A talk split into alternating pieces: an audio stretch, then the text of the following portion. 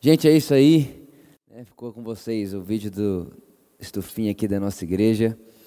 Ah, eu estou realmente bem. A gente ontem mesmo lá em casa estava vendo uma, uma mãe que ela filmou a, o filhinho dela, né? Como é bom a gente conseguir enxergar essa, essa realidade chegando nas nossas crianças. Né? Eu incentivo muito você, pai, mãe, enfim, lá no Instagram da nossa igreja, Igreja por Amor, você vai ter alguns desses videozinhos lá. Talvez você não viu nas outras celebrações, nós temos passado todos os domingos um vídeo diferente para as nossas crianças. Então, se você não viu, tem esses vídeos lá. Eu tenho certeza que a maneira como eles falam, a forma como eles fazem ali, né, os professores são maravilhosos, é, faz com que entre no coração do seu filho de uma, de uma forma que nós, adultos, não conseguimos mensurar. Então, eu incentivo muito você a fazer isso. Irmãos, continuando aqui a nossa série, nós vamos ler hoje 1 João capítulo 2, verso 15. 1 João capítulo 2, verso 15. Nós vamos ler do verso 15 até o verso 17.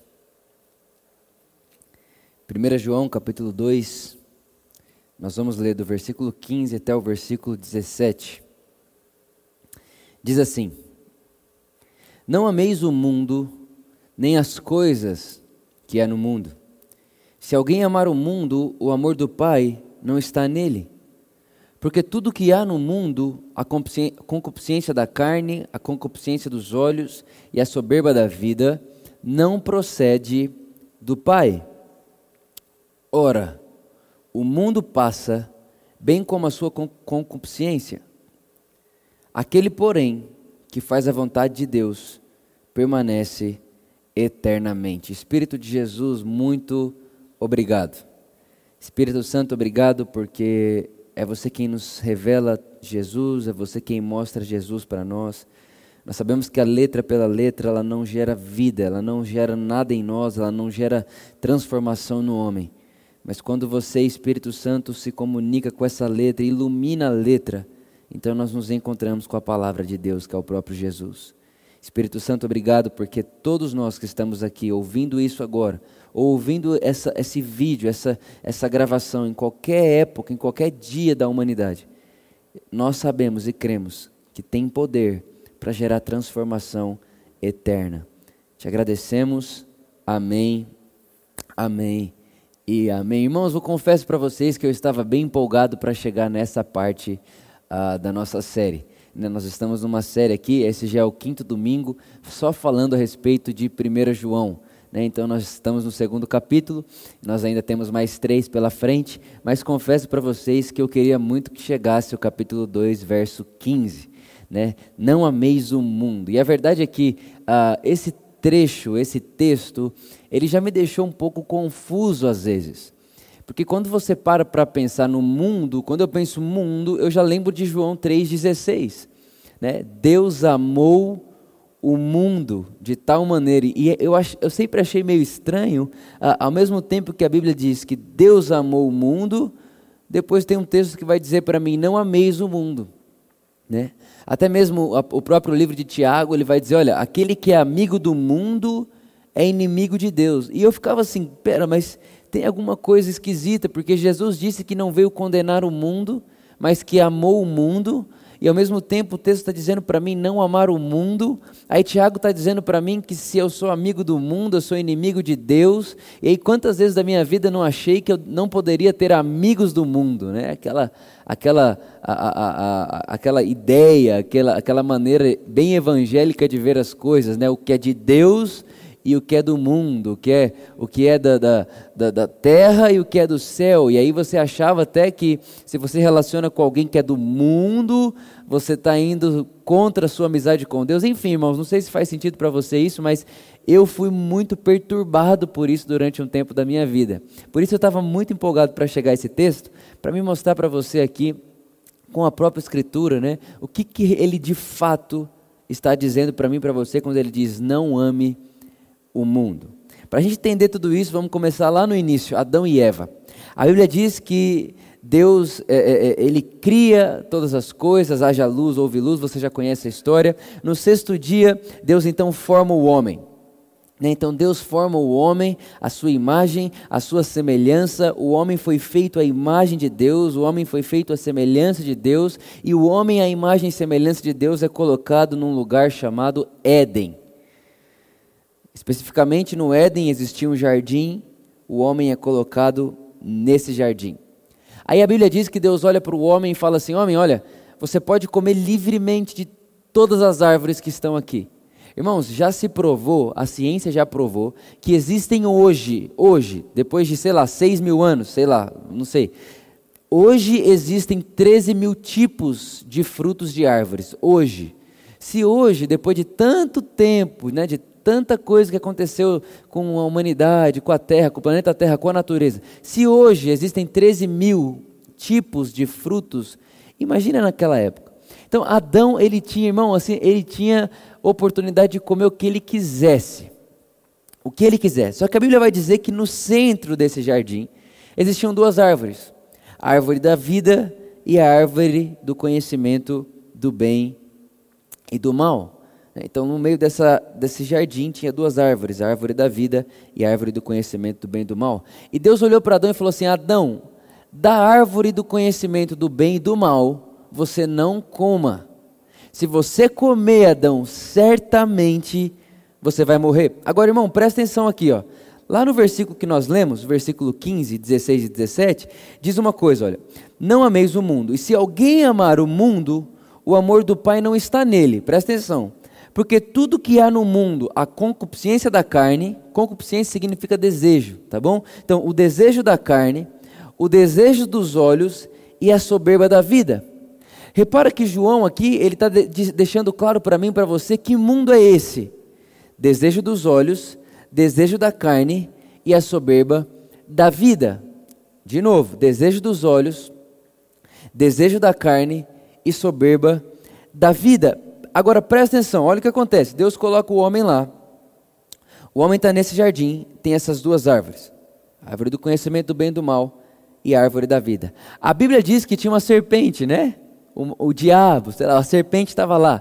E aí a Bíblia diz que a serpente começou a incentivar Eva a olhar a árvore que Deus tinha falado para ela não comer. Repara que Eva ali, ela começou a, a ter os desejos dos olhos. Desejo dos olhos, meu Deus, como, como é bela essa, essa fruta, como, como, como ela me chama atenção. Né? Ali Eva começa a ser tentada na concupiscência dos olhos. Ao mesmo tempo, a Bíblia vai dizer que eles sentiram vontade de comer daquele fruto, ou seja, ali um desejo da carne. Vem comigo, irmão, você vai entender onde a gente vai chegar aqui. O texto está dizendo que não é para nós amarmos o mundo, porque o que está no mundo não está no Pai. E o que está no mundo? Os desejos da carne, o desejo dos olhos e a soberba da vida. E repara, Adão e Eva, eles olham a fruta, têm desejo pelos olhos. Depois a Bíblia também vai dizer que eles têm desejo pela fruta, ou seja, eles querem comer o desejo da carne. E ao mesmo tempo a serpente diz para eles o seguinte: se vocês comerem, vocês vão ser igual a Deus. Repara, irmãos, que nesse, nessa, nesse tipo de fala da serpente, ela está gerando neles uma soberba da vida. Como quem diz, você pode se tornar igual a Deus.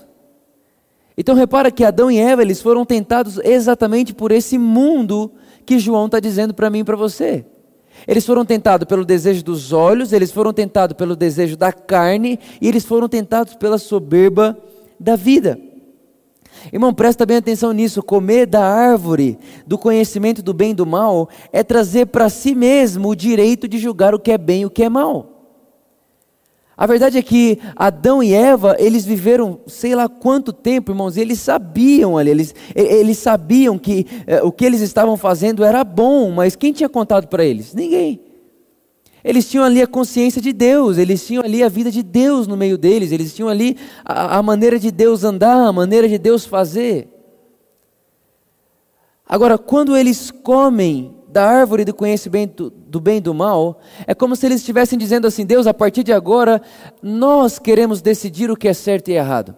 Nós vamos, nós vamos trazer para nós mesmos. Deus, nós, nós, nós queremos literalmente a independência de você. Nós queremos ser autossuficientes. Eu quero, eu quero enxergar a vida por mim mesmo. Eu quero ver a vida por mim mesmo. Eu quero, eu quero viver a minha própria vida. Eu quero ter a minha maneira de achar o que é certo e o que é errado. É isso que o homem está dizendo ao comer ali da árvore do conhecimento do bem e do mal. Ele deixa de enxergar da perspectiva de Deus e passa a enxergar mediante a sua própria perspectiva. É por isso que Gênesis, no capítulo 3, quando a Bíblia diz que eles comem do fruto, a hora que eles comem do fruto, o texto dizia: os olhos deles se abriram. E aí eles percebem que estão nus e se escondem. Irmãos, repare, eles já estavam nus antes de comer. Mas por que, que só depois de comer eles perceberam que estavam nus? Porque quando nós comemos dessa árvore, nós estamos dizendo para Deus: Deus, a partir de agora eu olho o mundo segundo eu mesmo e não mais segundo você. Deus, a partir desse momento eu vou olhar o mundo, a vida e, e as situações através da minha própria ótica. É como se o homem estivesse pedindo independência da maneira de Deus enxergar as coisas. Agora, irmãos, a verdade é que o ser humano, ele não é autossuficiente.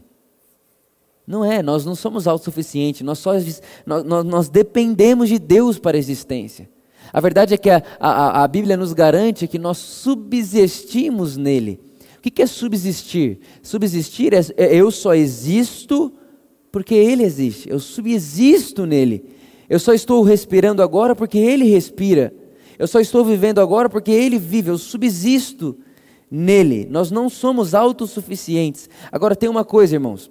Quando o homem come dessa fruta, quando o homem come do conhecimento do bem e do mal, quando ele peca, ele se torna escravo daquilo que antes ele dominava. Ele se torna escravo daquilo que antes ele dominava e, ne, dominava, e nesse momento o homem se torna o regente do mundo. Presta atenção, irmãos. Você vai ver onde a gente vai chegar aqui nesse, nessa celebração, nessa mensagem. Né?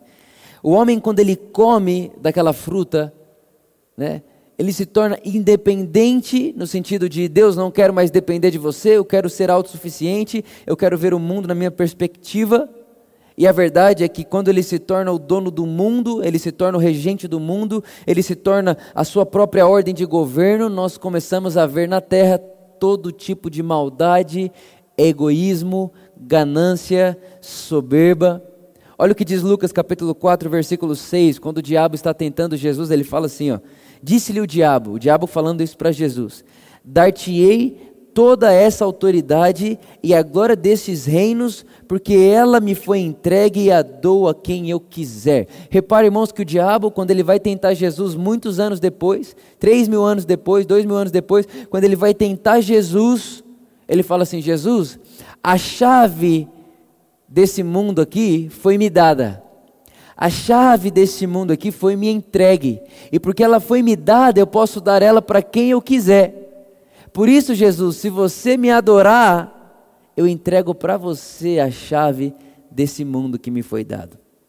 Repare, irmãos, o homem influenciado pelo diabo passou a governar a terra.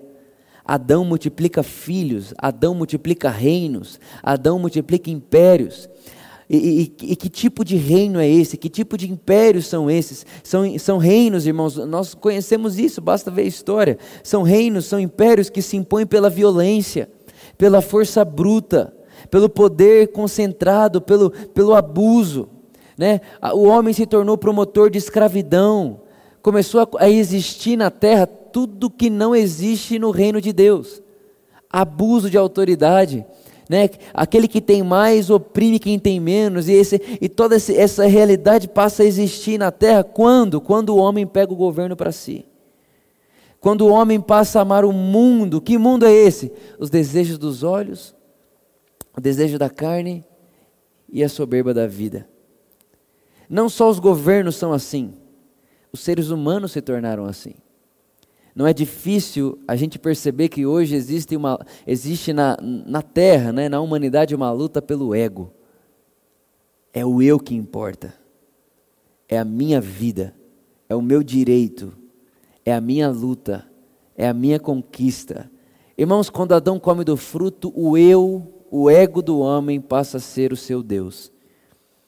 Nós nos tornamos os nossos próprios deuses quando nós pegamos e comemos daquele fruto e dissermos, Deus, a partir de agora nós vamos decidir o que é bom e o que é mal. nós não queremos mais a sua perspectiva da vida. Deus, nós não queremos mais que você governe os nossos olhos. Nós não queremos mais que você governe a nossa mente. Nós não queremos mais que você governe aquilo que devemos ou não fazer. Deus, nós queremos governar por nós mesmos. O Vitor é o dono do Vitor. Minha vida, minhas regras, meu corpo, minhas regras. O que eu gosto, eu faço, eu que mando em mim. Foi isso que o homem fez com Deus. Por isso que o texto vai dizer: o mundo jaz do maligno. Quando o homem faz isso com Deus, o homem passa literalmente a viver uma realidade maligna. E olha, que, olha, olha só isso aqui, gente, eu fiquei, eu fiquei impressionado. Essa palavra maligno, quando a Bíblia diz que o mundo jaz do maligno, significa o quê? Cheio de labores. A palavra maligno no grego é poneros, que significa cheio de labores, cheio de fadiga, trabalho árduo, perigo, um tempo cheio de perigo.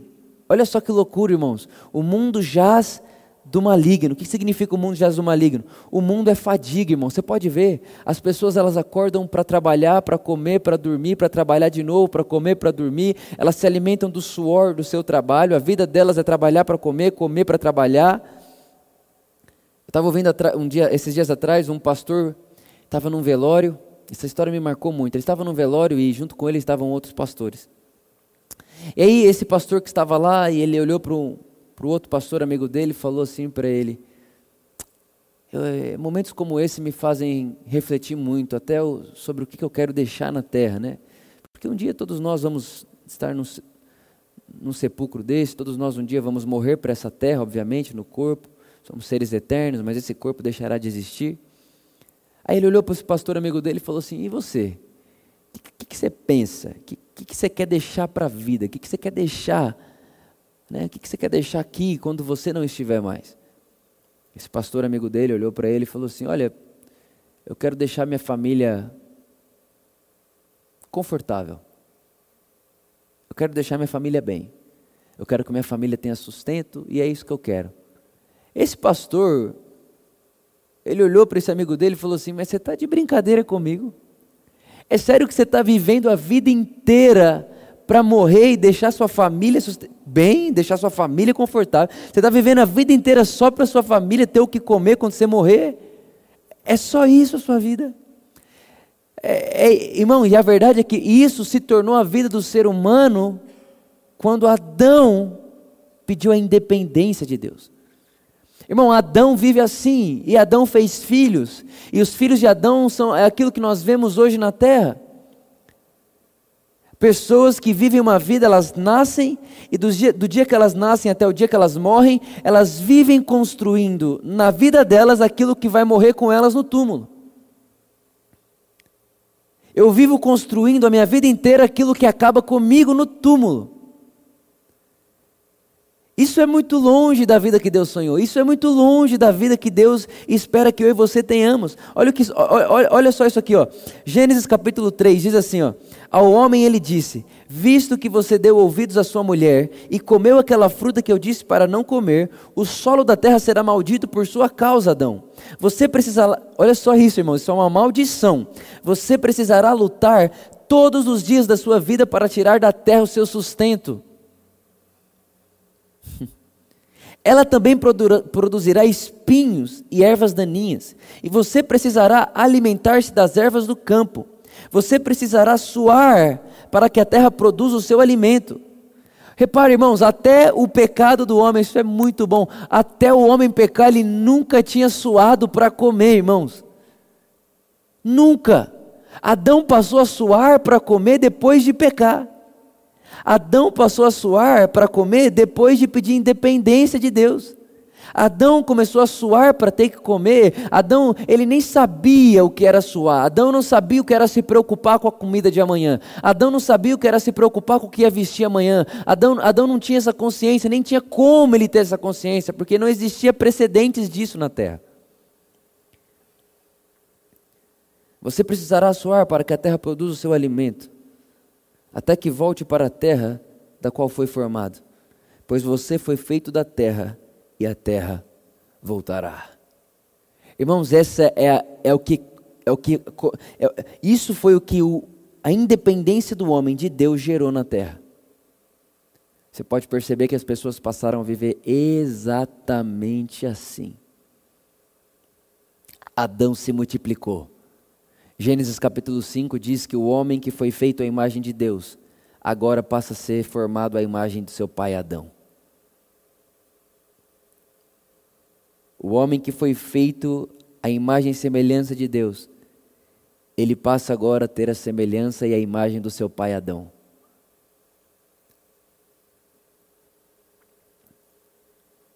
Mas graças a Deus por Cristo Jesus. Graças a Deus por Cristo Jesus, porque a Bíblia diz para mim e para você que nós que estamos em Cristo não estamos no mundo. Nós não somos do mundo, perdão. Nós que estamos em Cristo, nós estamos no mundo, mas não somos do mundo. Foi essa não foi a oração que Jesus fez em João 17, Pai? Eles estão no mundo, mas eles não são do mundo. Ou seja, nós estamos no mundo, mas a maldição do mundo não nos governa. Nós estamos no, no mundo, mas não estamos sujeitos à maldição do mundo. Irmãos, tá bom, Vitor, qual que é a maldição do mundo? A maldição do mundo, irmãos, é o desejo dos olhos a maldição do mundo é o desejo da carne. A maldição do mundo é, é, a soberba da vida. A maldição do mundo é tudo é ego, tudo é mérito, tudo é mercadoria. Irmãos, nós vivemos hoje numa sociedade onde até corpo de homens, ser humano, mulher, meninas, crianças se tornaram mercadorias. Dentro de toda essa, essa realidade, dentro de todo esse círculo. É isso que João está dizendo. Vitor, não ame o mundo. Mas que mundo é esse? Essa forma de pensar. Que forma de pensar é essa, João? Vitor, não ame as paixões da carne. Não ame a ganância dos olhos. Não ame a soberba da vida. Vitor, esse mundo é o modo deles pensarem. Esse mundo é o modo deles se portarem. Esse mundo é o mundo, é a cosmovisão deles. Não ame isso. Não ame essa ganância, Vitor. Não ame esse ego. Não ame essa meritocracia. Não ame esse, essa soberba da vida, Vitor. Não faça isso. Porque o pai não o pai não conversa com isso. O nosso pai não é soberbo. O nosso pai não tem desejos dos olhos. O nosso pai não tem essa altivez na fala. Vitor, não ame essas coisas.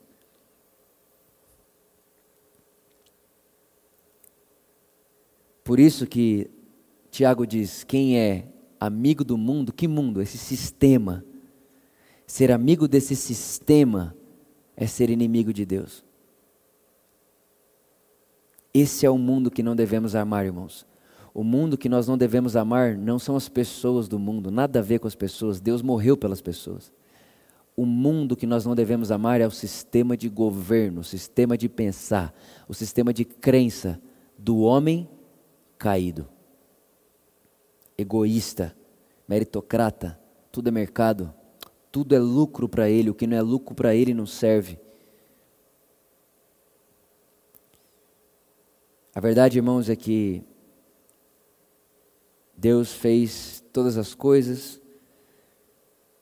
para que o reino dele seja estabelecido em todas as coisas.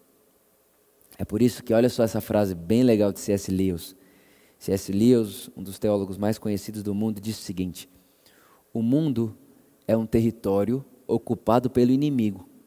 E nesse território, o rei legítimo e verdadeiro desembarcou disfarçado e convoca todos para uma grande campanha de sabotagem. Interessante, né?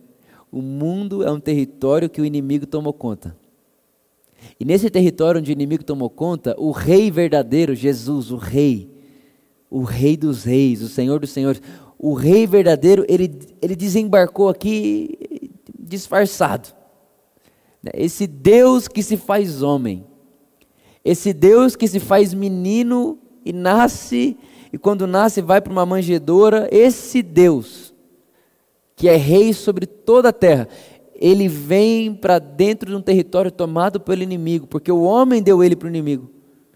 Lembra que o diabo falou? Essa chave me foi dada, o homem deu essa chave para ele. Ele entra nesse meio e agora ele faz uma campanha, uma campanha de sabotagem.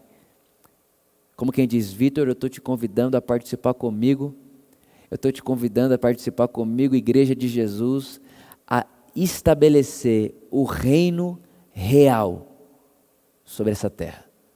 Só que para isso, Vitor, você não vai poder amar o mundo. Mas que mundo é esse, Jesus? O mundo sistema, o mundo mente, o mundo ganância, o mundo soberba, o mundo paixões da carne, o mundo paixões dos olhos. Agora o texto continua e diz assim: Ora, o mundo passa bem como a sua concupiscência. Aquele, porém, que faz a vontade de Deus, permanece para sempre. Irmãos, a pergunta é: qual a vontade de Deus? Se aquele que faz a vontade de Deus permanece para sempre, qual a vontade de Deus? Eu acho que isso não, não é muita novidade para você e nem para nós. A vontade de Deus é Cristo. Sempre foi Cristo. A verdade é que o Cordeiro de Deus está morto desde antes da fundação do mundo, irmãos. Isso tem que estar tá claro na nossa consciência. Antes do, antes do haja luz houve cruz. O Cordeiro está morto desde antes da fundação do mundo.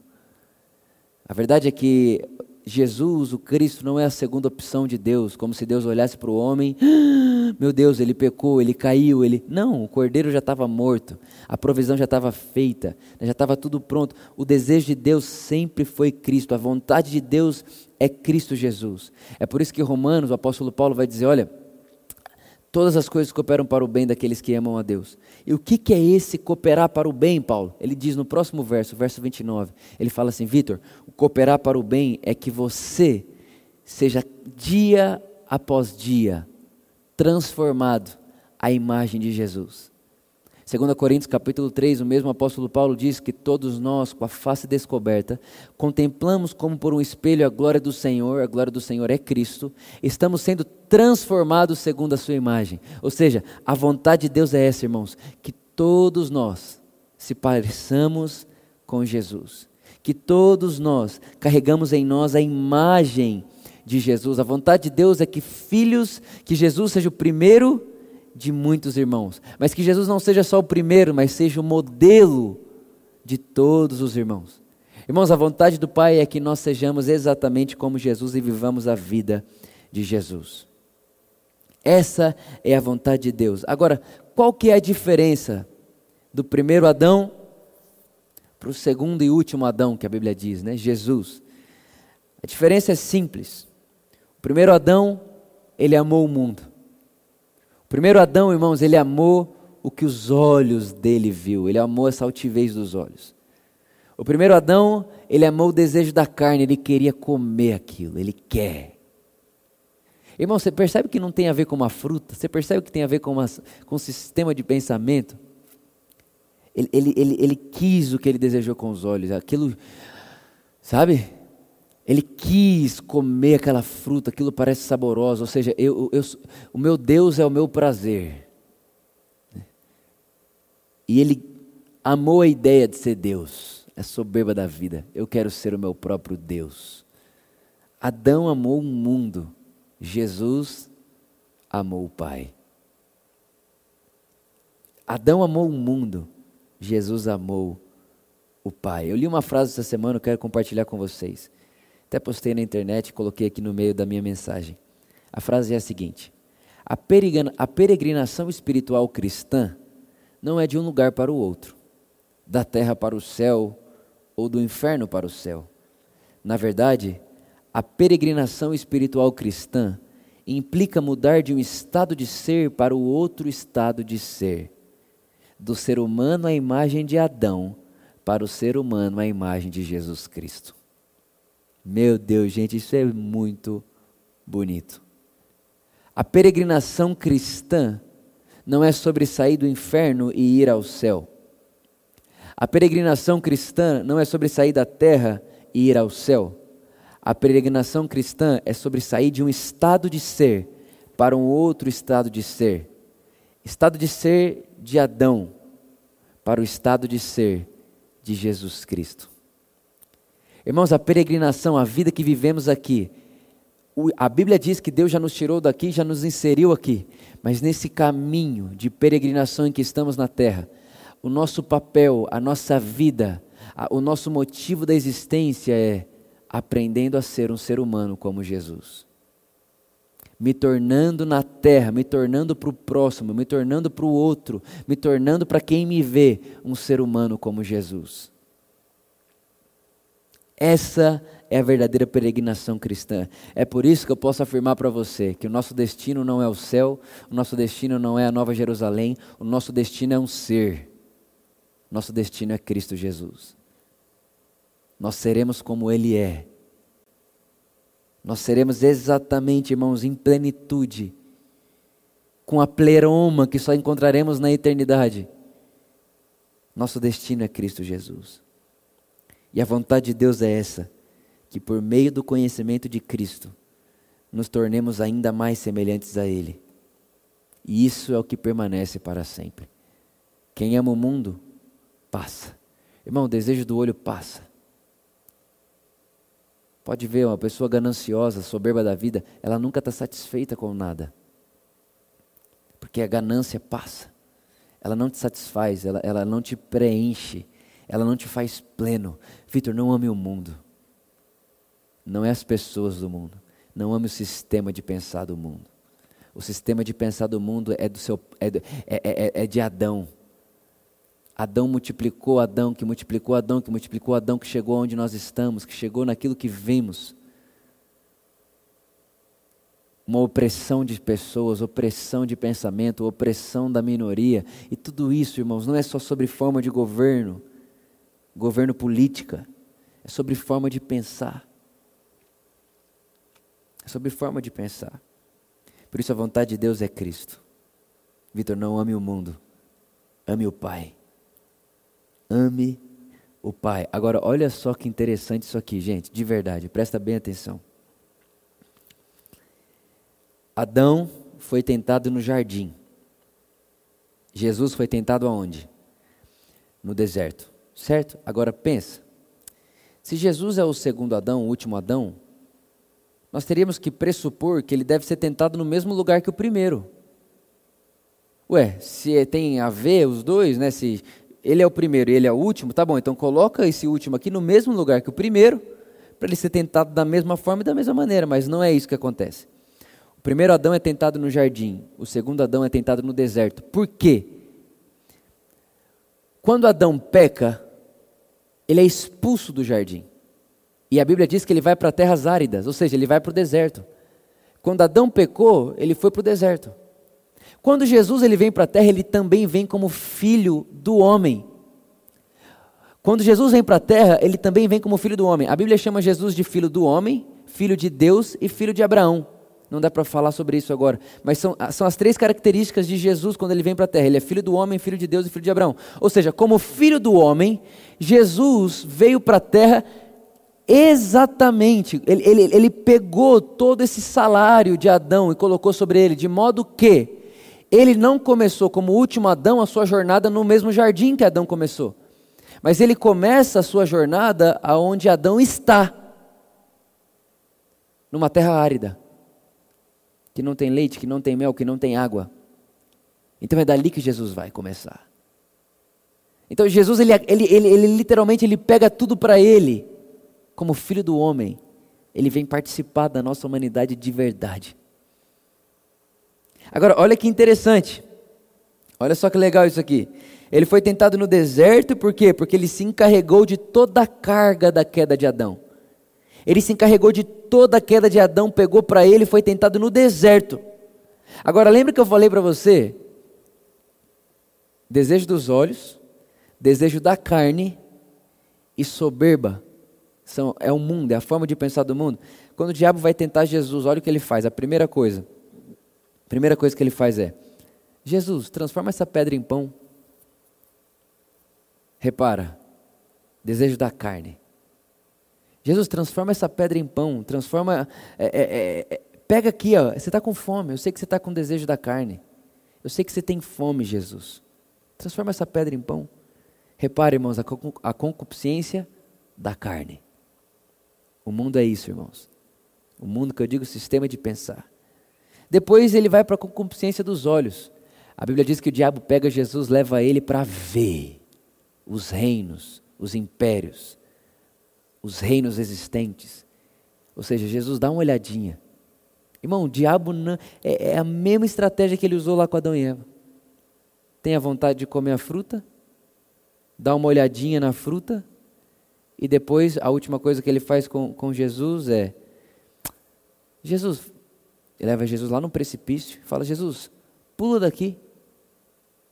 Porque se eu, pula daqui, Deus vai te proteger. A Bíblia diz que Deus te protege. Ou seja, o que, que o diabo estava dizendo? Jesus, se faça o centro do universo. Faz Deus para tudo que está fazendo só para salvar você.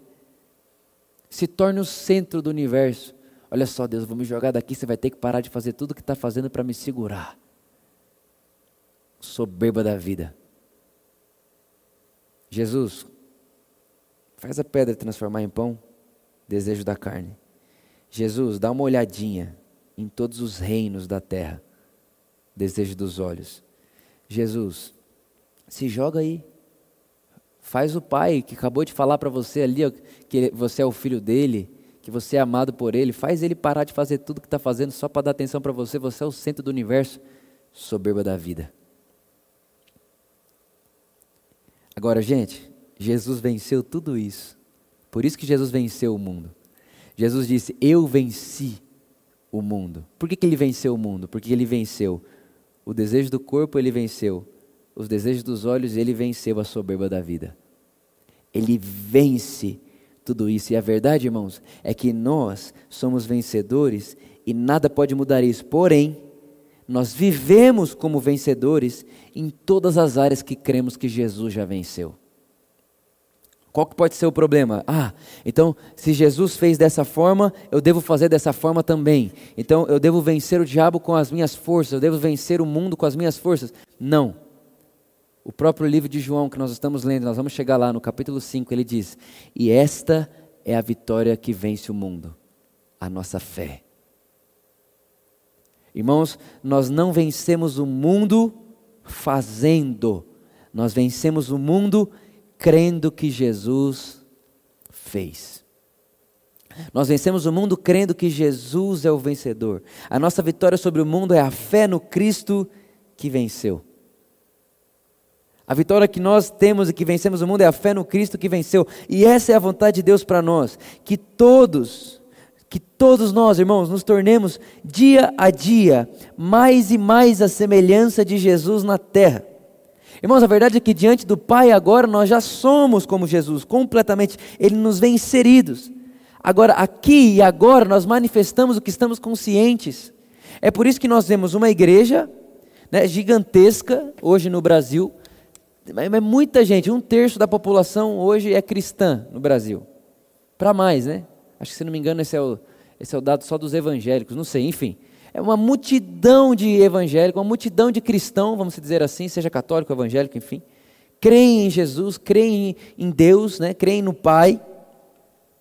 Só que ao mesmo tempo você vê soberba da vida, você vê aquilo que eles veem, deixam eles encantados e altivos, e você vê os desejos da carne. Irmão, aí tem, muita gente que fala: não, desejo da carne é só, é, é, sei lá, é pornografia. Desejo da carne, as paixões da carne é o adolescente que se masturba. Paixões da carne é. E aí começa um monte de coisa. Não, irmão, paixão da carne é muito mais do que isso. Vai para um outro lugar, é uma raiz daquela raiz, daquela semente, aí vai fluir um monte de outras coisas. Mas a raiz da paixão da carne é você querer ser o seu próprio Deus, é você querer, é, é você querer que o seu prazer seja o seu próprio motivo da existência.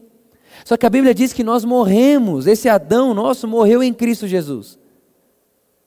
Por isso que Romanos 6,11 vai dizer: considerem-se mortos para o pecado e vivos para Deus em Cristo Jesus. Irmãos, então o que é não amar o mundo? Não amar o mundo, irmãos, é não amar a soberba, é não amar a concupiscência da carne, é não amar a concupiscência dos olhos. Amar o não amar o mundo, não ame o mundo, né, como João está nos incentivando aqui, é não ame o sistema deles pensarem. Não ame essa forma de ver. Não, não ame essa forma de pensar. Porque o pai, Vitor, o pai não o pai não tem amizade com esse pensamento. O pai não tem amizade com soberba. O pai não tem amizade com a concupiscência dos olhos. O pai não tem amizade com a concupiscência da carne.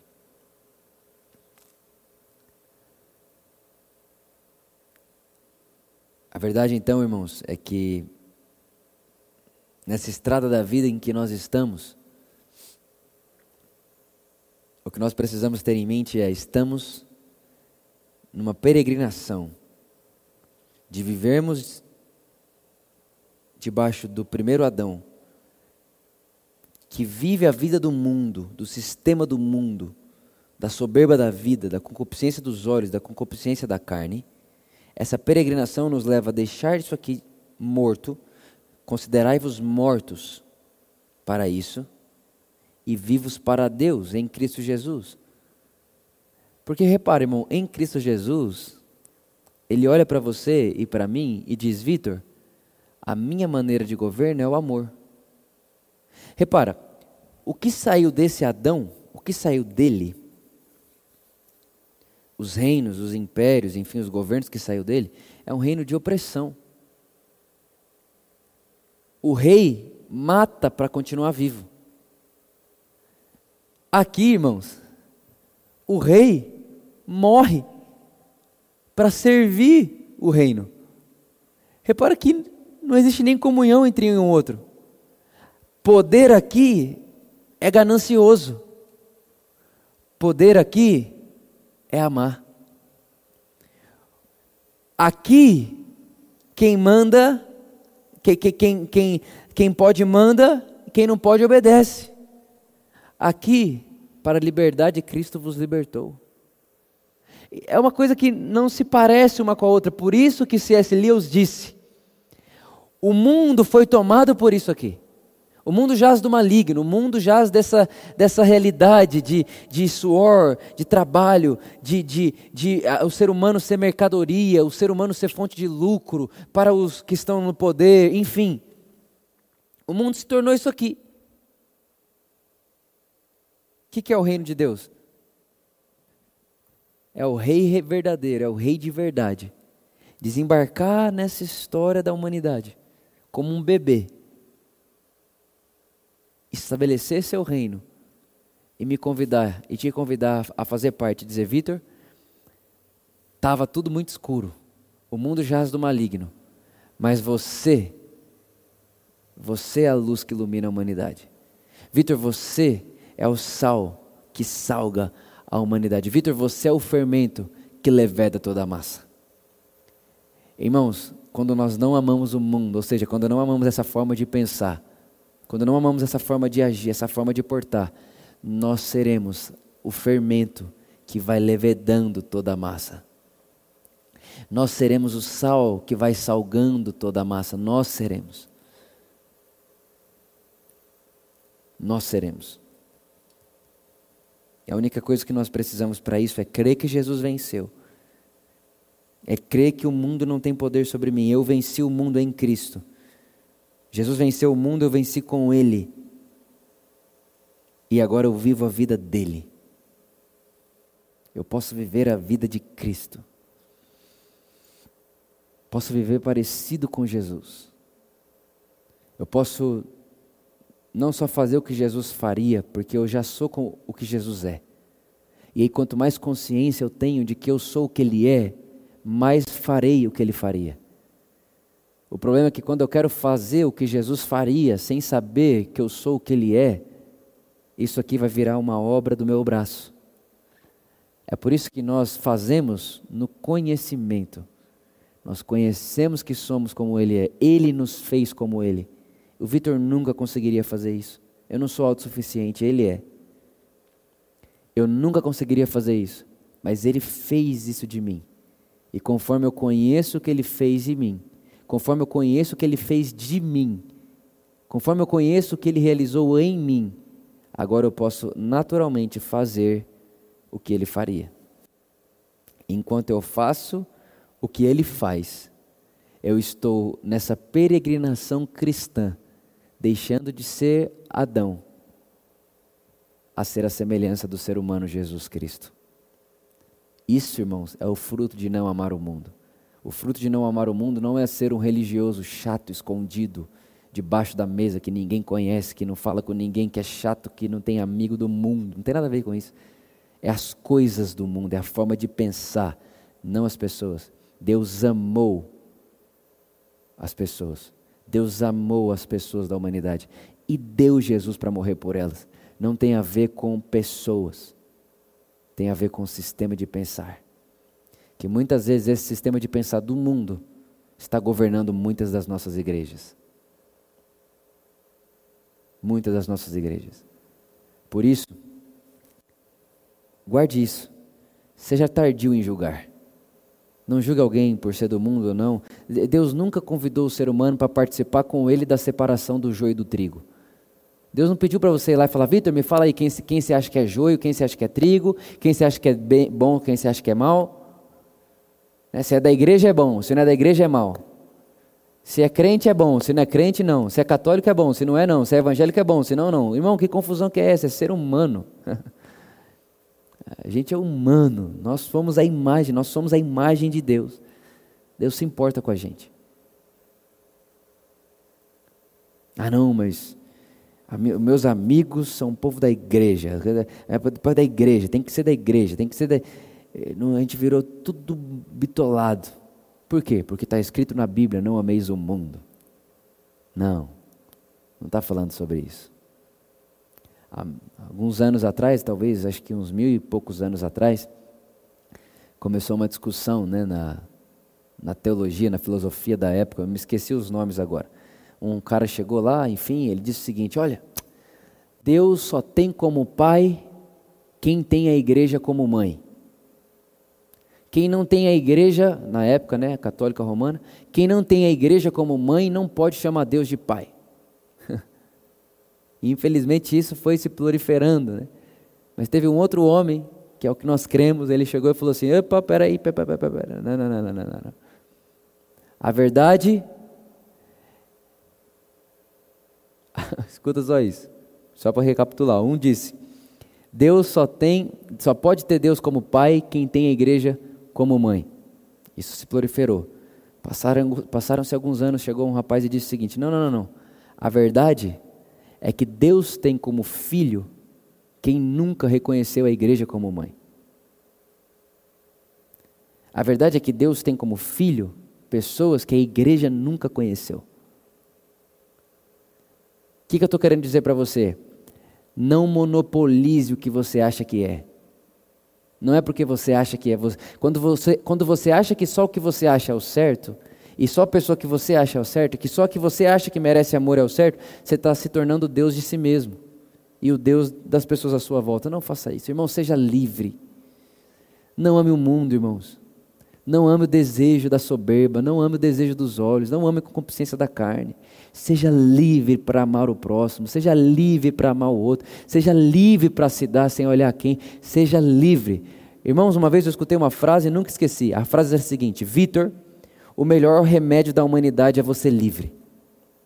Quando você é livre de você, livre dos outros e você está cativado no amor de Deus. Acabou, irmão. Acabou.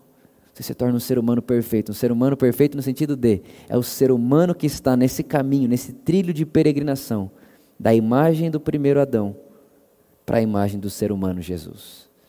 Essa é a palavra que eu tenho para você nesse dia. E agora nós vamos orar. E se você aí na sua casa quiser, nós vamos orar e já vamos nos preparar para ceiarmos. Porque foi Jesus quem disse: Quem quer viver de mim, come e beba de mim. Comer do corpo de Cristo, beber do sangue de Cristo é viver por meio dele. E é isso que nós queremos e essa vontade de Deus para nós. Pai, muito obrigado. Obrigado pelo seu amor, pela sua graça. Obrigado, Pai, porque o Senhor é bom. Obrigado, Pai, porque não há outro como você, um Deus de graça, de amor e de misericórdia.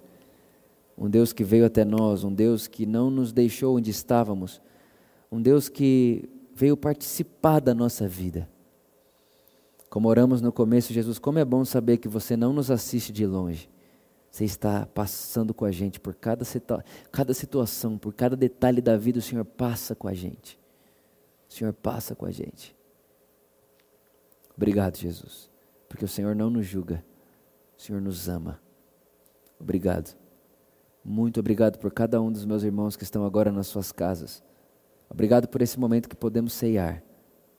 Obrigado, Pai, porque nós só podemos fazer isso porque você é um Pai de amor que enviou Jesus para morrer no nosso lugar.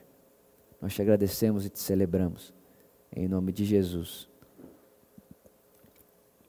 Amém. Sabe, irmãos? Obrigado. Obrigado. Sabe quando você lembra de Jesus, enfim, sendo tentado?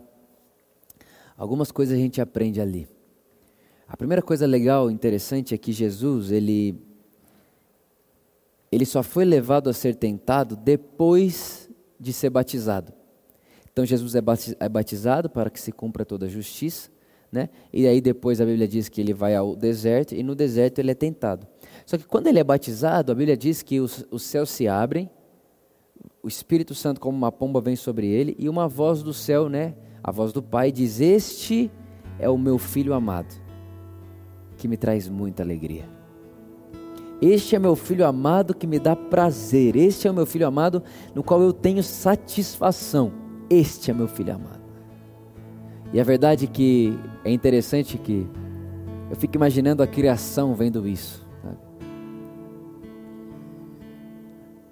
Quando você olha para a terra sem Jesus e você vê a terra como era sem Jesus, né? antes de Jesus vir para a terra, você olha para a terra e você vê guerra, você olha para a Bíblia mesmo, o Velho Testamento cheio de guerra, de sangue, um matando o outro e em nome de poder, em nome de reis.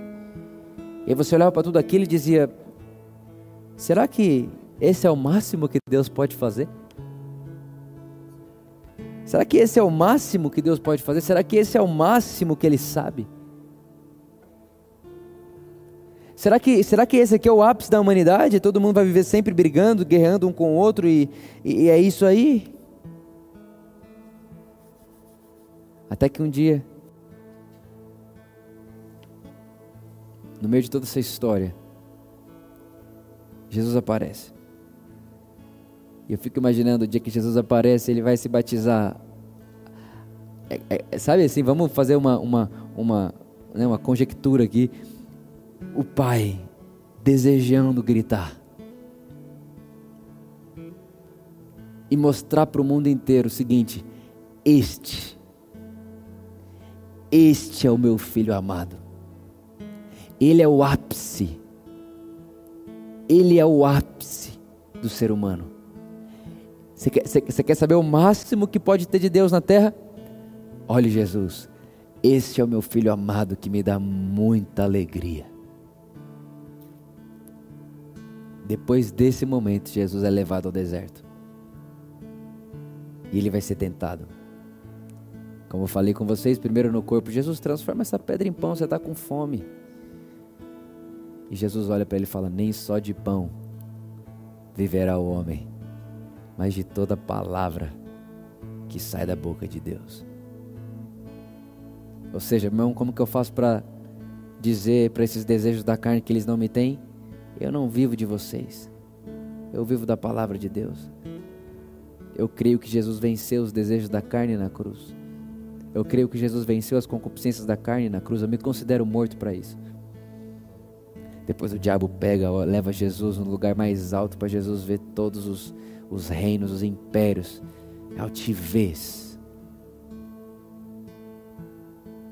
O diabo olha para ele e fala assim: Jesus, se você me adorar, eu te dou tudo isso aqui. Os olhos, né, irmão? Aquilo que os nossos olhos, tentação, o desejo pelo poder, o desejo por mandar, o desejo por ser o rei desejo por governar tudo. O diabo olha e fala: Olha aí, Jesus, você vai mandar aí tudo isso aqui, ó, se você me adorar. Jesus olha para ele e fala assim: Não, eu não preciso te adorar para isso. Eu só vou adorar o meu Pai. O meu Pai é o único que é digno disso. O meu Pai é o único que merece isso. E mais, diabo. Eu, te, eu não vou te contar agora. Eu imagino Jesus pensando: Eu não vou te contar agora para você não ficar assustado. Mas vai ter um dia que eu vou buscar a chave que você está querendo me dar agora, eu vou tomar ela da sua mão. Você não vai me dar essa chave, eu vou tomar ela de você, porque o poder da morte, do pecado, o aguilhão que você tem contra a humanidade, diabo, eu vou destruir. A Bíblia diz que quando Jesus ele morre na cruz, ele destrói os seus inimigos, ele expõe ao ridículo o diabo e todos os seus demônios. E a Bíblia também diz que Jesus, nesse período de três dias, quando ele está morto, ele vai até onde o diabo está e toma da mão dele. Essa chave que o diabo queria dar, Jesus foi tomar.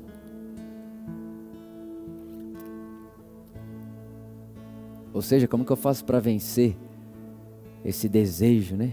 Ai meu Deus do céu, tem que ser alguma coisa, tem que mandar. Ou o desejo de ser o controlador, de ser o, o Deus da casa, o Deus da vida. Eu sou o Deus da minha própria vida, eu que manda, eu que faço, meu corpo, minhas regras. Sabe esses negócios, tudo assim, esses, essas coisas? Como que eu faço para vencer isso? É olhar e falar: Jesus, obrigado. Porque você venceu os desejos dos olhos. Se você venceu, eu venci com você. De modo que eu não quero, eu, eu, eu não quero nada para mim. Eu morri em Cristo Jesus. Jesus, eu só quero para mim o que você me der. Humildade, irmãos, é viver uma vida onde tudo que eu tenho não é conquista, é presente. É assim que nós vencemos, crendo que Jesus fez, estabelecendo uma consciência de humildade. Jesus fez isso, por isso tudo que eu tenho na minha vida não foi conquistado, é um presente recebido. E por último, o diabo olha e fala: Jesus, duvido de você pular. O diabo é meio infantil, né? Eu acho meio infantil essa parte da Bíblia. Eu duvido de você pular. Que se você pular, é óbvio, seu pai vai mandar os anjos para te pegar. Aí Jesus diz: Diabo, eu sei que meu pai me ama. Eu não preciso pular para me provar. Eu não preciso provar ele para ele me provar que ele me ama. Tem muita gente que faz isso até hoje, irmão. Não, Deus, vamos ver se você me ama mesmo. Quero uma prova. Irmãos, ele já provou o seu amor por nós, tendo enviado Jesus para morrer naquela cruz. Quando Jesus não pula, ele fala: Diabo, eu não, eu não vou tentar ele. Eu não vou provar Deus. Eu não quero a Deus, vamos ver se é Deus mesmo. Não, eu sei que ele é. Mas como você sabe que ele é? Porque ele acabou de me falar que é. Mas que acabou de falar onde? Quando eu fui batizado, diabo os céus se abriram e a voz do meu pai veio e falou para mim: Você é o meu filho amado. Eu tenho alegria em você. Eu não preciso que ele me prove isso. Eu acredito na Sua palavra. Sabe, talvez você está aí na sua casa, você está, cadê o amor de Deus por nós agora? Cadê não sei o quê? Será que Deus não vai nos livrar dessas? Quarentena, esse coronavírus. Ou senão, meu casamento destruído, meu filho doente. E você fica nessa, meu Deus, meu Deus, meu Deus. Irmão, não, não tente a Ele. Não duvide dele. Na verdade é que quando nós Deus, vamos ver se é Deus mesmo. É, essa ação parte de uma incredulidade do amor dele por você. Não faça isso. Não faça isso. Ele te ama. Ponto final. Quando vier esse tipo de tentação, esse tipo de pensamento, vai ver, vê se Deus é Deus, vai ver se Deus é Deus, vê se Deus é Deus. Você fala, eu sei que Ele é meu Pai. O diabo está, vê se Ele é Deus. Você está, eu sei que Ele é meu Pai. Vê se Ele é Deus, eu sei que Ele é meu Pai. Vê se Ele te ama, eu sei que Ele me ama. Por que, que nós podemos vencer tudo isso, irmãos? Porque Jesus venceu. A verdade é que nós seremos e viveremos como vencedores nas áreas da vida que cremos que Jesus venceu em nosso lugar. Essa é a nossa realidade. Vencemos em Cristo. Vencemos com Cristo e para Cristo. Que bom que vamos ceiar agora, porque isso tem tudo a ver com o que estamos falando. Jesus disse lá em João capítulo 6: Aquele que come da minha carne e bebe do meu sangue tem parte comigo. Aquele que come da minha carne e bebe do meu sangue tem parte comigo. Você sabia que quando Jesus ele disse isso, no contexto da época, o judeu até hoje os judeus ortodoxos eles não comem sangue. Por que, que não comem sangue? Porque lá em Gênesis capítulo 9, Deus falou para não comer, não comer sangue, porque sangue é vida. Ou seja, homens, não coma sangue de animais, porque sangue é vida. E vocês não podem produzir vidas, vida por você mesmo. Só eu dou a vida. Não coma sangue. come a carne, mas não coma sangue. Pra você ter ideia, um judeu, quando ele vai comer carne, ele, ele drena a carne, a, o sangue tem que cair na, na, na areia, e ele come a carne sem nada de sangue. Nada. Porque Deus estava dizendo: o único sangue que vocês podem beber é o meu. A única vida que vocês podem ter é a minha. Não existe vida fora de mim. Por isso que quando Jesus aparece e diz: Vocês vão comer da minha carne e beber do meu sangue, é um escândalo para os judeus. Você pode ler João capítulo 6, a hora que Jesus fala isso, o pessoal começa a ir embora. O pessoal começa a ir embora, começa a ir embora, começa a ir embora. Fala que essas que tá doido, beber sangue de homem? Óbvio que era um símbolo de que participaríamos da sua vida. Por isso, se você pode aí na sua casa agora pegar o seu pão, suco, enfim, o que você tiver aí, que você puder, Vamos agradecer Jesus pelo seu corpo, pelo seu sangue. Obrigado, Jesus.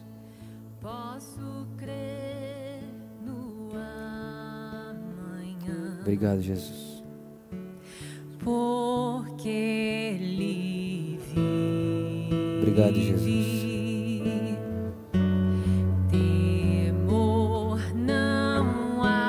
Obrigado, Jesus.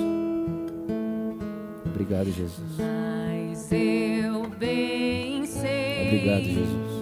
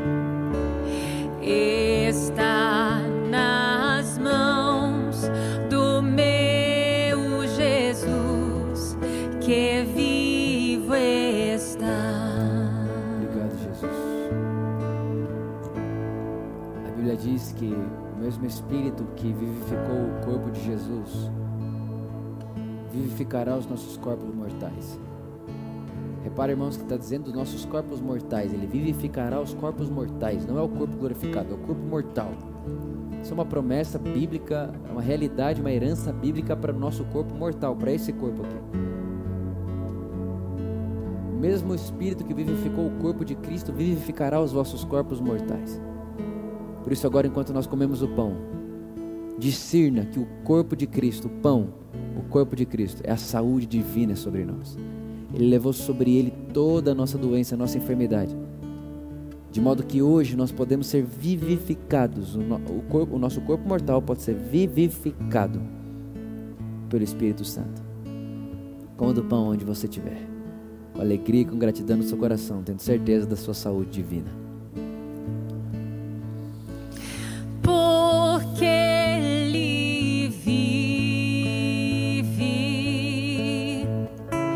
meu.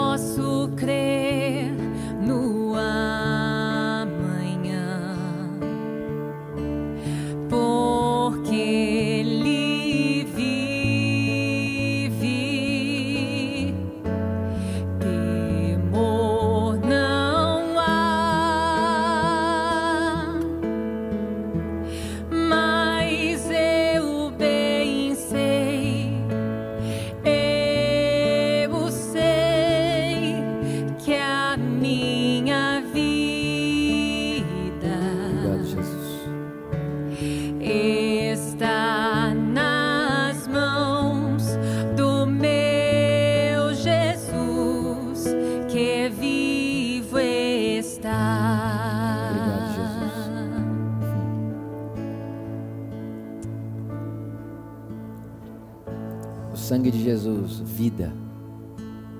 A gente precisa pregar sobre isso aqui, Gênesis capítulo 9. O dia que Deus fala, não coma, não coma o sangue. Pode comer os animais, mas não coma o sangue. Não coma o sangue.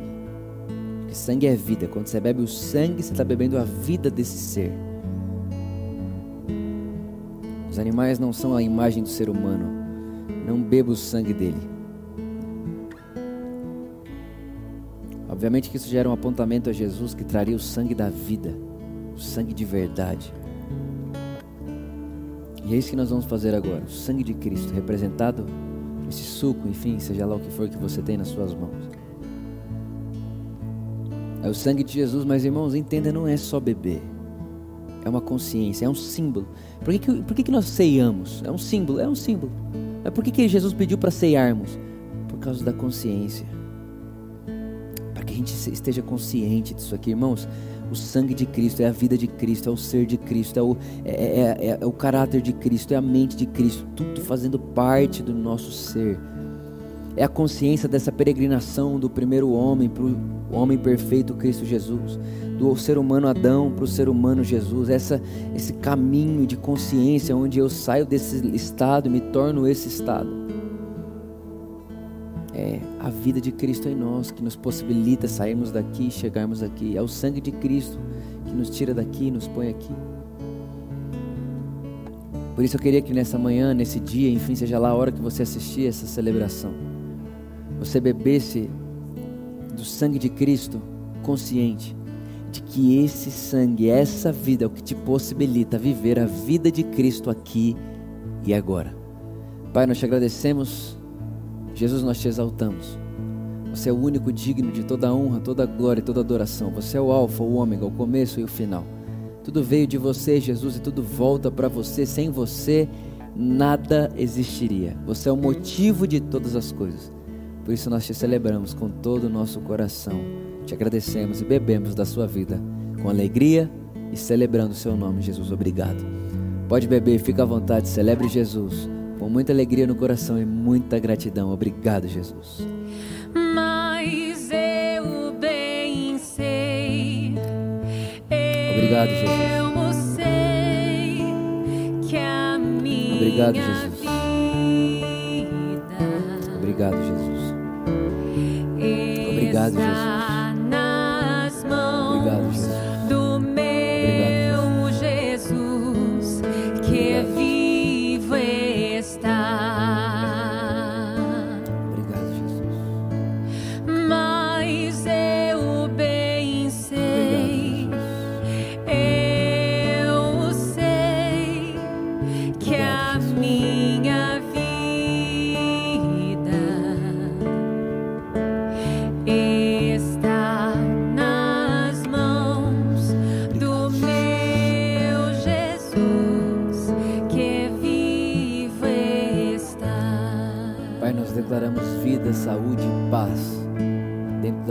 Casa do coração de todos os nossos irmãos.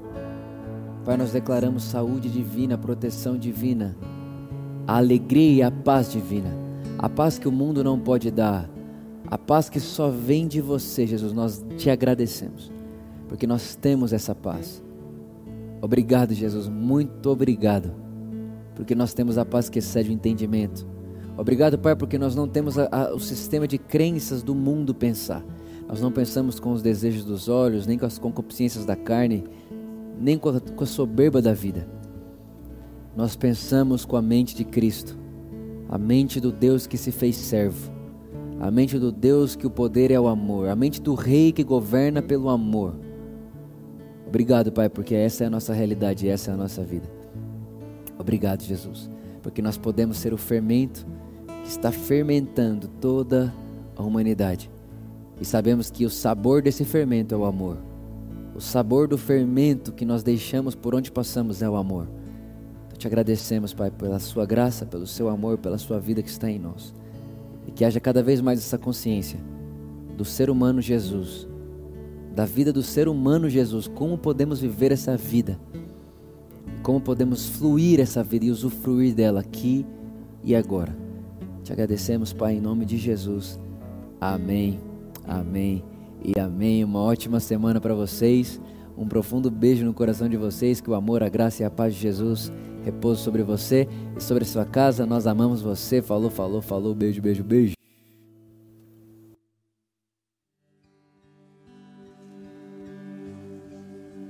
You can have